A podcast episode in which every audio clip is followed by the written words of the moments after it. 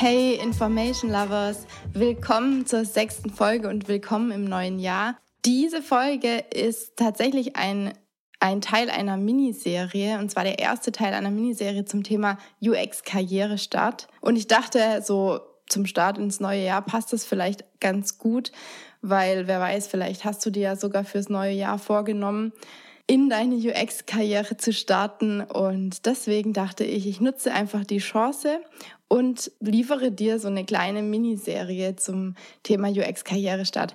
Teil 1, wie gesagt, ist heute an der Reihe und bei diesem Teil geht es um Herausforderungen, also vor welchen Herausforderungen man steht, ganz allgemein, wenn man sich weiterbilden möchte, aber im Speziellen natürlich, wenn man sich in, im Bereich UX weiterbilden möchte oder in diesen Bereich hineinstarten möchte. Mir selbst, muss ich ganz ehrlich sagen, war gar nicht so wirklich bewusst, dass es so eine große Herausforderung ist, aber mir ist es immer klarer geworden, je mehr Kontakt ich zu vielleicht zu, sogar dir, die du gerade zuhörst, ähm, aber auch anderen in vor allem über Instagram habe.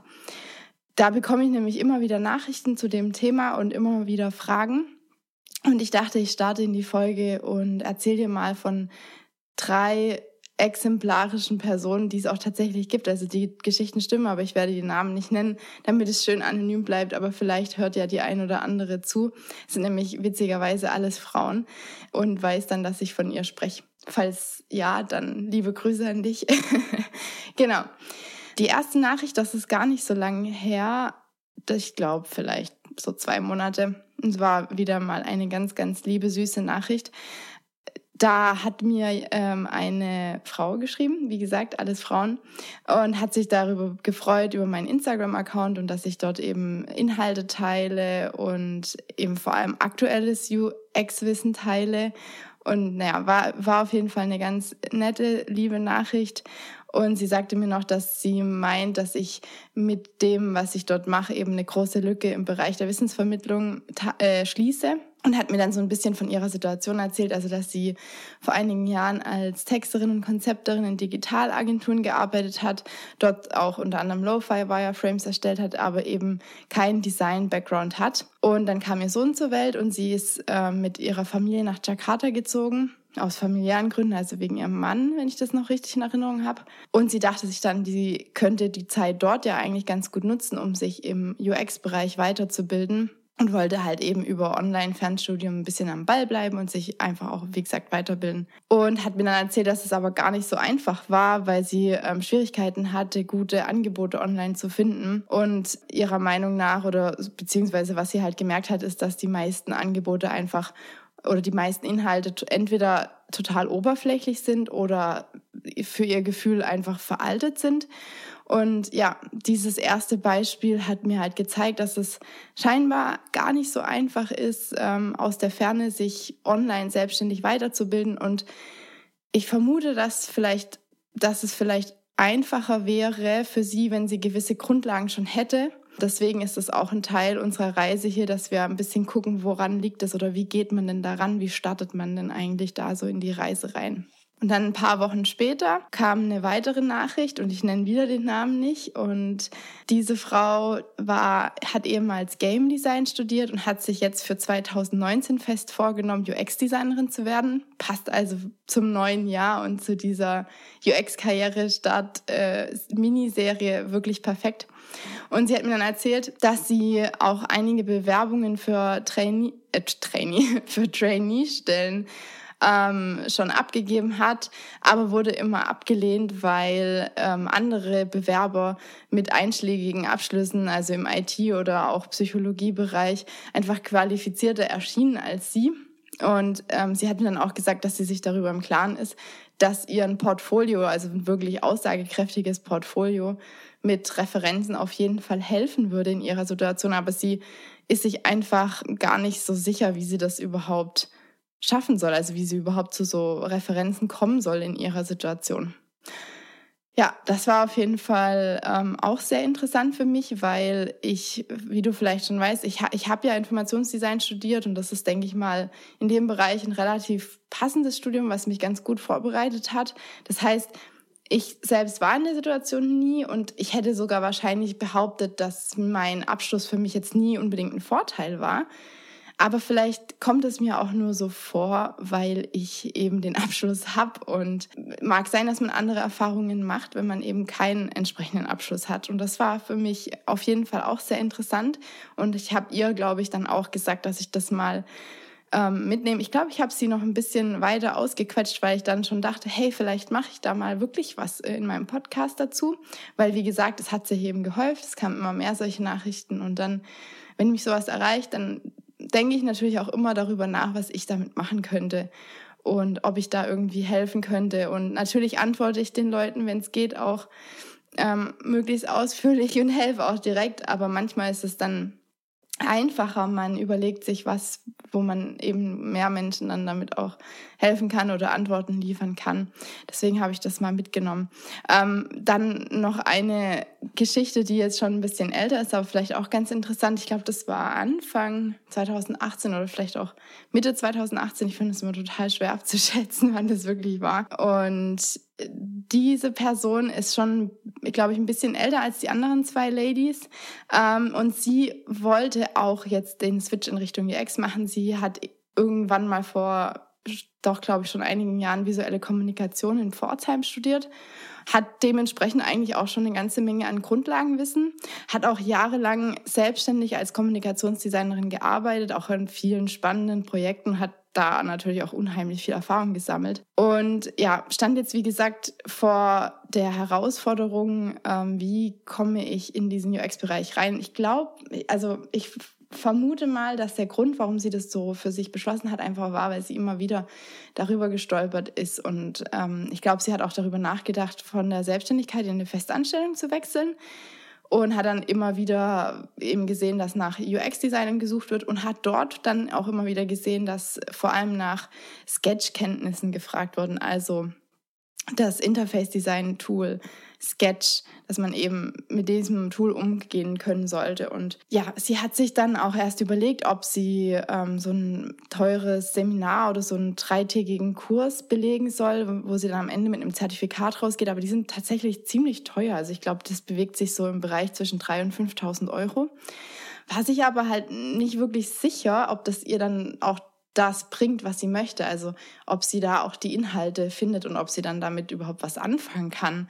Und da ist, war ihr das Risiko, glaube ich, einfach zu groß, so viel zu investieren. Also sie hat mir gesagt, sie wäre natürlich bereit, so viel zu investieren, wenn sie danach wüsste, dass es sich auch lohnt. Aber das vorher nicht zu wissen, ist dann schwierig. Und naja, auf jeden Fall hat sie mich kontaktiert, weil sie mich über meine ähm, Sketch-Meetups äh, gefunden hat. Also sie hat eben gesehen, dass ich Sketch-Meetups organisieren, hat dann gedacht, ah, okay, die kennt sich also mit Sketch aus und hat mir dann eine E-Mail geschrieben, glaube ich, das war der erste Kontakt und hat mich eben gefragt, ob ich ihr Sketch beibringen könnte. Also total süß und ähm, wäre auch dann bereit gewesen, meinen ganz normalen Stundensatz zu bezahlen. Ähm, ja, und auf jeden Fall habe ich einfach ein bisschen erstmal mit ihr telefoniert, um so herauszuhören, worum es eigentlich wirklich geht, warum will sie überhaupt Sketch lernen und habe dann irgendwann eben herausgehört, dass es ihr gar nicht so sehr darum geht, Sketch zu lernen, sondern dass das ein Mittel zum Zweck ist, dass sie halt eigentlich im Bereich UX sich weiterbilden möchte.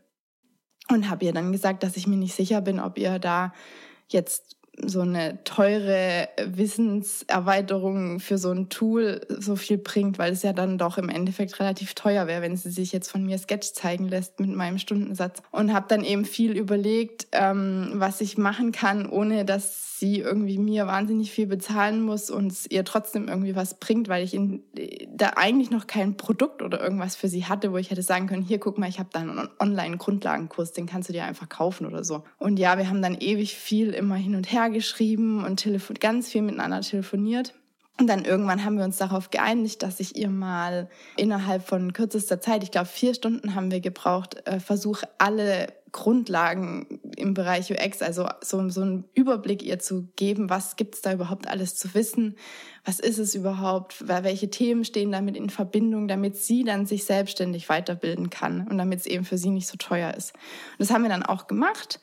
Und da war sie auch ganz happy und ähm, wollte sich dann auch nochmal mit mir treffen. Das haben wir dann auch gemacht, aber das habe ich ihr dann nicht berechnet, äh, weil wir da einfach echt einfach viel gequatscht haben und inzwischen dann auch schon fast Freundinnen geworden sind, muss ich sagen. Also ich würde sagen, inzwischen ist es eine Freundin von mir. Ähm, und dann hat sie aber trotzdem gesagt, du, ich will, ich will immer noch einfach gerne von dir ähm, Sketch gezeigt bekommen. Da hat sie nicht locker gelassen. Sie war dann auch inzwischen schon bei meinen Sketch-Meetups. Ähm, natürlich ist es aber so, wenn man sich, wenn man mit Sketch noch gar nichts gemacht hat, dann bringen die Meetups nicht so furchtbar viel. Wobei ich sagen muss, ich hatte dann damals auch wirklich, also nicht nur für sie, sondern auch für andere Meetup organisiert, indem wir wirklich mit Sketch gearbeitet haben, um mal so ein bisschen Sketch zeigen zu können. Und sie war da eigentlich echt relativ fix, fit, auch im Umgang mit Sketch. Und naja, trotzdem hat sie dann danach gesagt, ich möchte, dass du mir das zeigst. Und ich habe mir dann gedacht, oh, was mache ich denn da jetzt? Weil das, ähm, ja, wie gesagt, ich fühle mich, hätte mich da nicht gut dabei gefühlt, ihr das zu zeigen und dann einfach ähm, meinen regulären Stundensatz zu nehmen. Und deswegen habe ich dann überlegt, ob ich nicht vielleicht wirklich ähm, so einen Sketch-Workshop ausarbeite und den dann öffentlich Verkauf anbiete und dann teilen sich ja die Kosten eigentlich unter den Teilnehmern so ein bisschen auf. Und das habe ich dann auch gemacht. Die, das Vorbereiten und, und ähm, Ausarbeiten von diesem Workshop hat, Workshop hat natürlich relativ lang gedauert. Wenn man initial mal so einen Workshop ausarbeitet, das dauert dann meistens recht lang. Danach ist es dann einmal gemacht und dann geht, wenn man auch kleine Änderungen vornimmt, das geht relativ schnell. Aber das hat dann natürlich recht lang gedauert, aber den habe ich dann auch angeboten. Ich habe es aufgeteilt in Einsteiger- und fortgeschritten Workshop und natürlich hat sie auch beide Workshops besucht und ähm, andere natürlich auch noch. Und ja, so konnte ich ihr dann über diese Workshops dieses Wissen auch weitergeben. Das ist jetzt eine ganz witzige, interessante Geschichte. Ähm, ja, da sieht man mal, wie, wie unterschiedlich die äh, Geschichten sind, die dahinter stehen. Letztendlich sind es alle Leute, die irgendwie im UX-Design-Bereich sich weiterbilden wollen oder in diesen Bereich hineinstarten wollen. Und für mich ist es einfach interessant zu sehen, dass es ganz offensichtlich ganz vielen so geht, weil ja, man, man schließt ja doch oft von sich auf andere und mir war das nie so richtig klar, dass das, das tatsächlich irgendwie Herausforderungen sind, vor denen Leute das stehen, weil meine Situation eben so anders ist. Aber vielleicht geht's dir ja ähnlich wie einen dieser Personen oder ähnlich wie all diesen Personen und du sitzt jetzt vielleicht gerade im Auto oder in der Bahn oder vielleicht stehst du in der Küche und kochst oder bist im Fitnessstudio und denkst dir, oh ja, irgendwie kann ich das ganz gut nachvollziehen. Ähm, vielleicht fandest du es bisher auch schwierig, in diesen Bereich reinzustarten. Die meisten, witzigerweise, die mich so kontaktieren, die kommen irgendwie aus dem Bereich Grafikdesign oder Kommunikationsdesign, haben also eigentlich schon gewisse Grundlagen, so sage ich mal. Also für mich, ich kann es dir gar nicht sagen, wie, wie ob, ob es so ist. Ich habe nicht Kommunikationsdesign studiert, ich habe keine Grafikdesign-Ausbildung, deswegen weiß ich jetzt natürlich nicht, ob, ob da wirklich eigentlich Grundlagen da sind oder nicht, aber ich denke ehrlich gesagt eigentlich schon. Ja, und die meisten sind dann irgendwie auf UX-Design aufmerksam geworden. Ich meine, es lässt sich ja inzwischen fast nicht mehr vermeiden. Also so in den letzten fünf bis sechs Jahren ist es echt immer bekannter geworden und waren dann direkt interessiert und wollten sich dann eben in dem Bereich weiterbilden oder in diesen Bereich reinstarten oder vielleicht auch, wie gesagt, so einen Switch ein bisschen vollziehen. Ja, und dann stehen sie eben vor der Frage, wie sollen sie das überhaupt angehen? Ja, vielleicht geht's ja dir genauso. Vielleicht denkst du auch, hey, wie, wie, also ich habe dieses Ziel, aber wie mache ich das? 2019, wir sind gerade ganz am Anfang, Anfang Januar.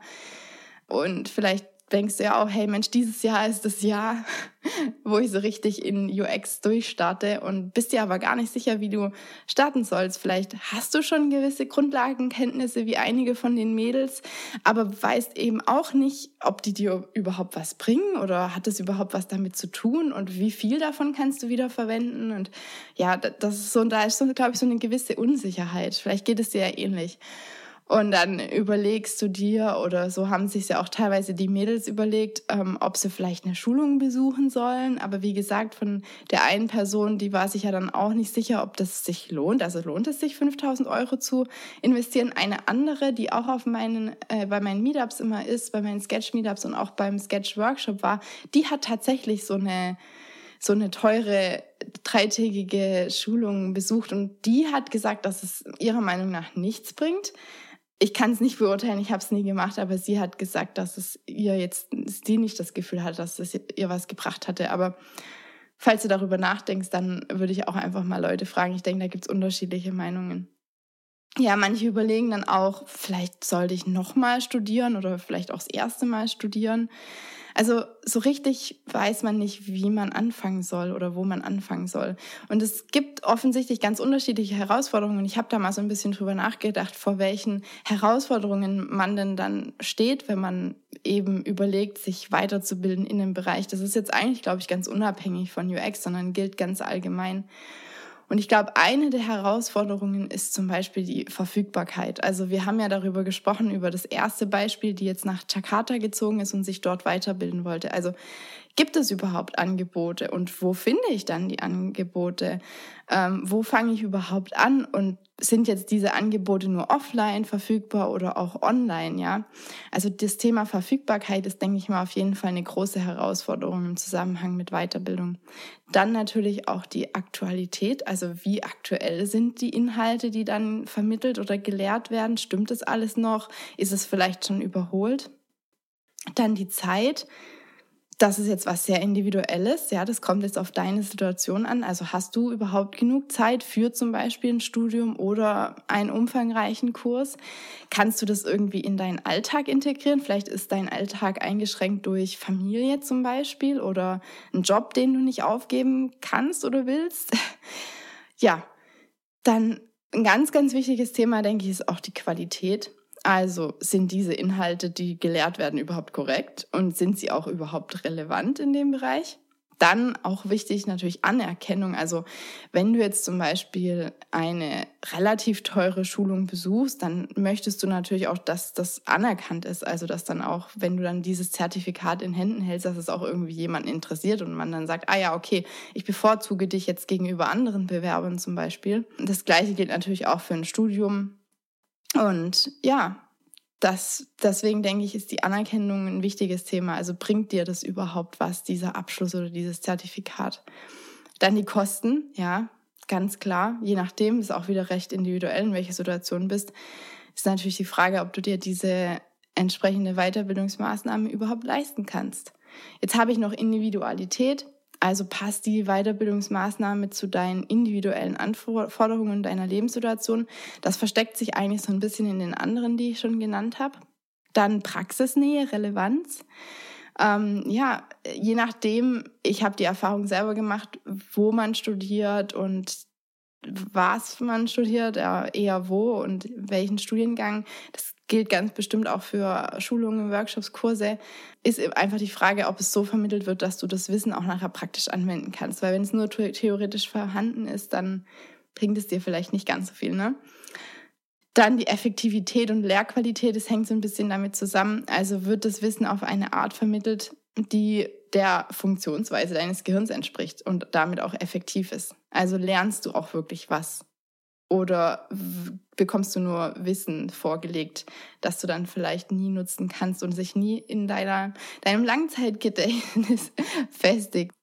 Ja, und offensichtlich ist zumindest mein Empfinden, und vielleicht wirst du mir da recht geben, ist die Weiterbildung im Bereich UX besonders schwierig. Und das ist irgendwie im ersten Moment kontraintu, wie, wie heißt es auf Deutsch? Also es ist irgendwie ähm, nicht intuitiv. Also man denkt erstmal so, hä, UX-Design ist doch so ein populäres Thema, ist doch ein absolutes Trendthema.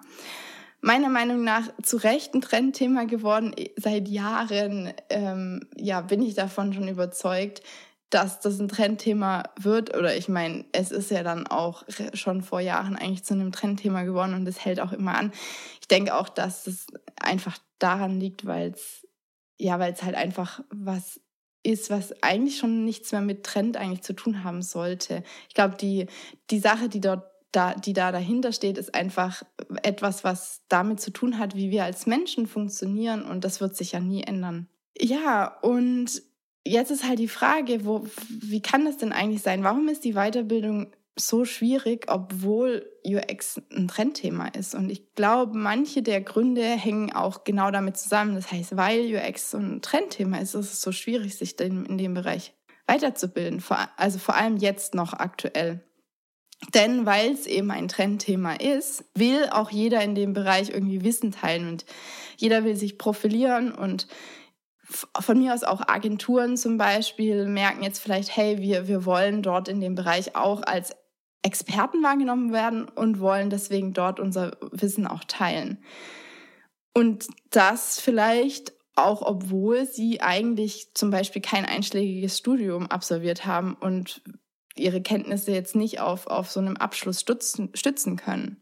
Und deswegen denke ich, findet man auch relativ viele unvollständige oder sogar nicht korrekte Informationen in dem Bereich. Und weil wir eben nun mal im Zeitalter des Internets leben, kann jeder in dem Bereich Wissen teilen. Also es ist nicht nur so, dass Leute das wollen, weil es eben ein Trendthema ist, sondern sie können es auch. Also die technischen Möglichkeiten sind heute da und es ist so einfach wie nie zuvor, dass jeder eben, wenn er möchte, Wissen teilen kann über Instagram, über einen Blog, über einen Podcast, so wie diesen hier oder über sogar Online-Kurse, die vielleicht sogar auch verkauft werden und, und, und, ja. Hinzu kommt aber, dass es trotzdem noch ein relativ neues Thema ist, wobei ich dazu sagen muss, es ist nicht so ein neues Thema, wie man vielleicht denken mag. Ja, es ist gibt es schon relativ lange, aber dass es eben so ein krasses Trendthema ist, dass es, denke ich mal, so in den letzten fünf bis zehn Jahren hat sich das so nach und nach eingeschlichen. Das heißt aber auch, dass hochwertige und anerkannte Quellen oder Inhalte sich erst noch etablieren müssen. Ja, es gibt noch nicht so viele einschlägige Abschlüsse und auch dementsprechend noch nicht so viele Personen, die jetzt was studiert haben, was ziemlich genau passt zu dem Bereich. Und deswegen gibt es auch noch meiner Meinung nach noch keine klaren Antworten oder kein eindeutiges, richtiges Vorgehen, wenn man eben zum Beispiel UX-Designer werden möchte. Und meiner ganz davon abgesehen, glaube ich, ist auch nicht ganz klar, was jetzt tatsächlich ein UX-Designer macht, weil ich habe es in meiner ersten und zweiten Folge schon so ein bisschen angesprochen, dass ich es immer schwierig finde, das mit einer Rolle zu verbinden. Also wenn man versucht, diesem Begriff UX-Design eindeutige Tätigkeiten zuzuordnen, weil ähm, da eigentlich so viel dahinter steckt, weil in dem Kontext ist ja mit Design nicht gestalten gemeint im Sinne von visuell gestalten.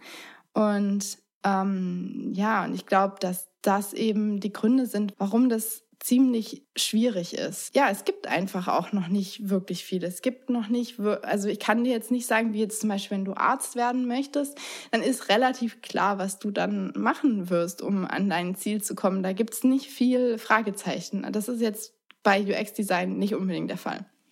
Und das ist auch der Grund für diese Miniserie.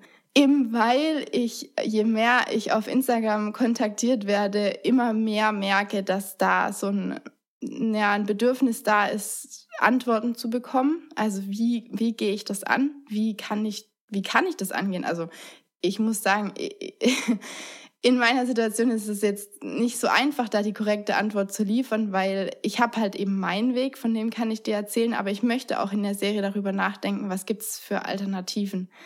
Also nicht nur meinen Weg studieren und dann Praxiserfahrung sammeln und so, sondern vielleicht gibt's ja auch Alternativen dazu und darüber möchte ich gerne nachdenken. Mir macht es einfach Spaß, irgendwie zu helfen. Und ich hoffe, dass ich mit der Miniserie vielleicht einigen helfen kann.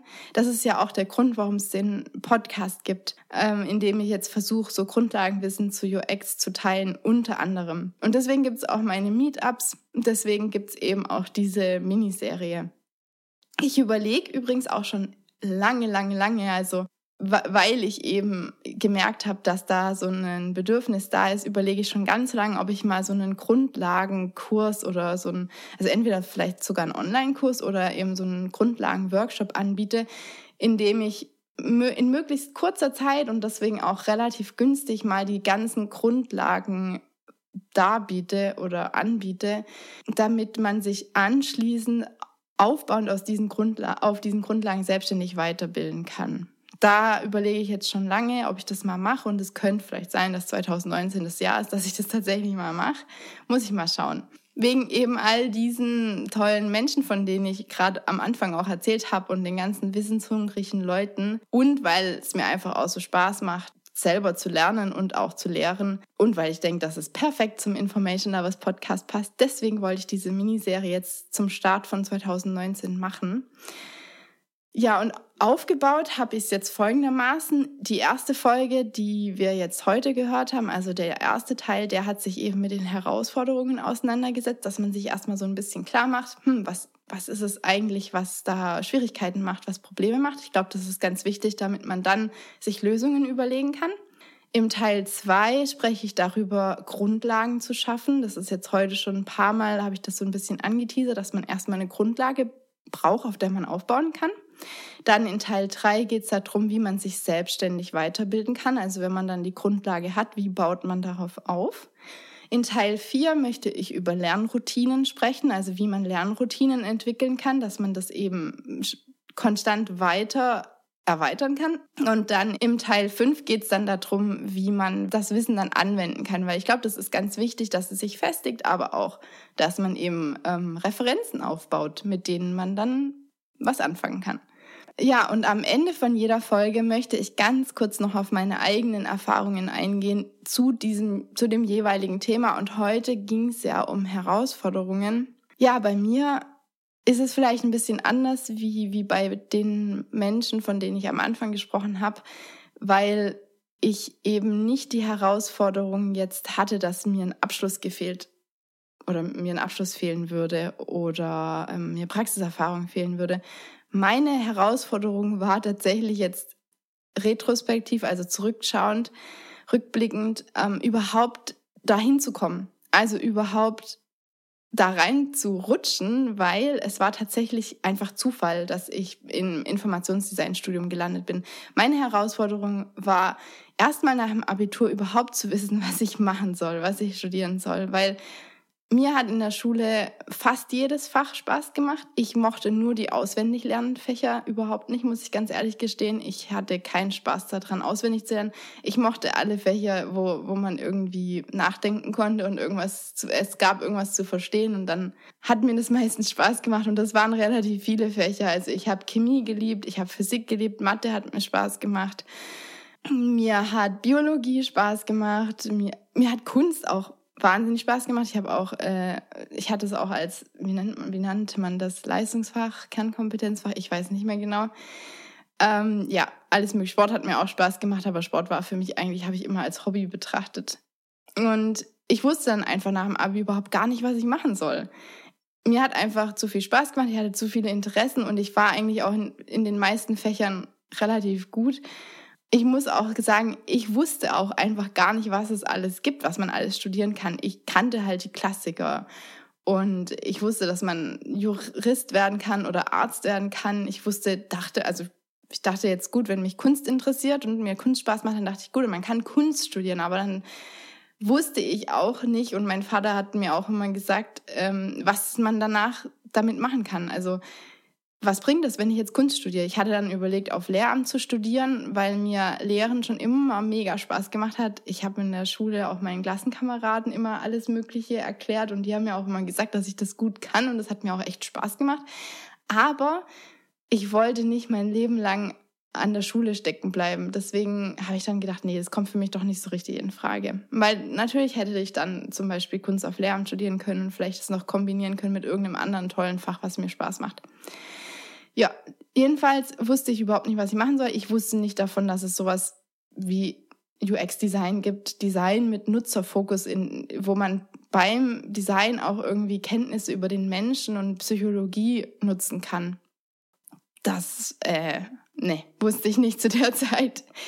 Und deswegen hatte ich dann zunächst technische Biologie studiert, auch relativ lang weil mir einfach ähm, die Naturwissenschaften so viel Spaß gemacht haben. Und ich dachte, gut, wenn ich technische Biologie studiere, dann studiere ich eben nicht nur Biologie, sondern habe dann auch viel Physik, Chemie und Mathe und äh, Informatik und alles Mögliche.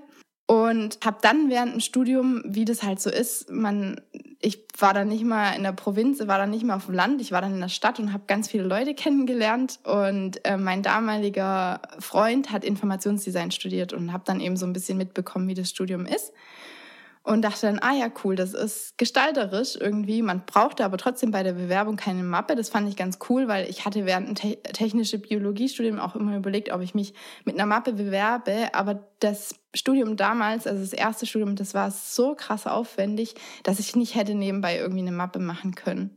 Und dann dachte ich so, ah ja, cool, Informationsdesign klingt irgendwie so, als wenn man da gestalten würde. Ich hatte, muss ich ganz ehrlich sagen, glaube ich, nicht so arg viel Ahnung, was man da tatsächlich macht.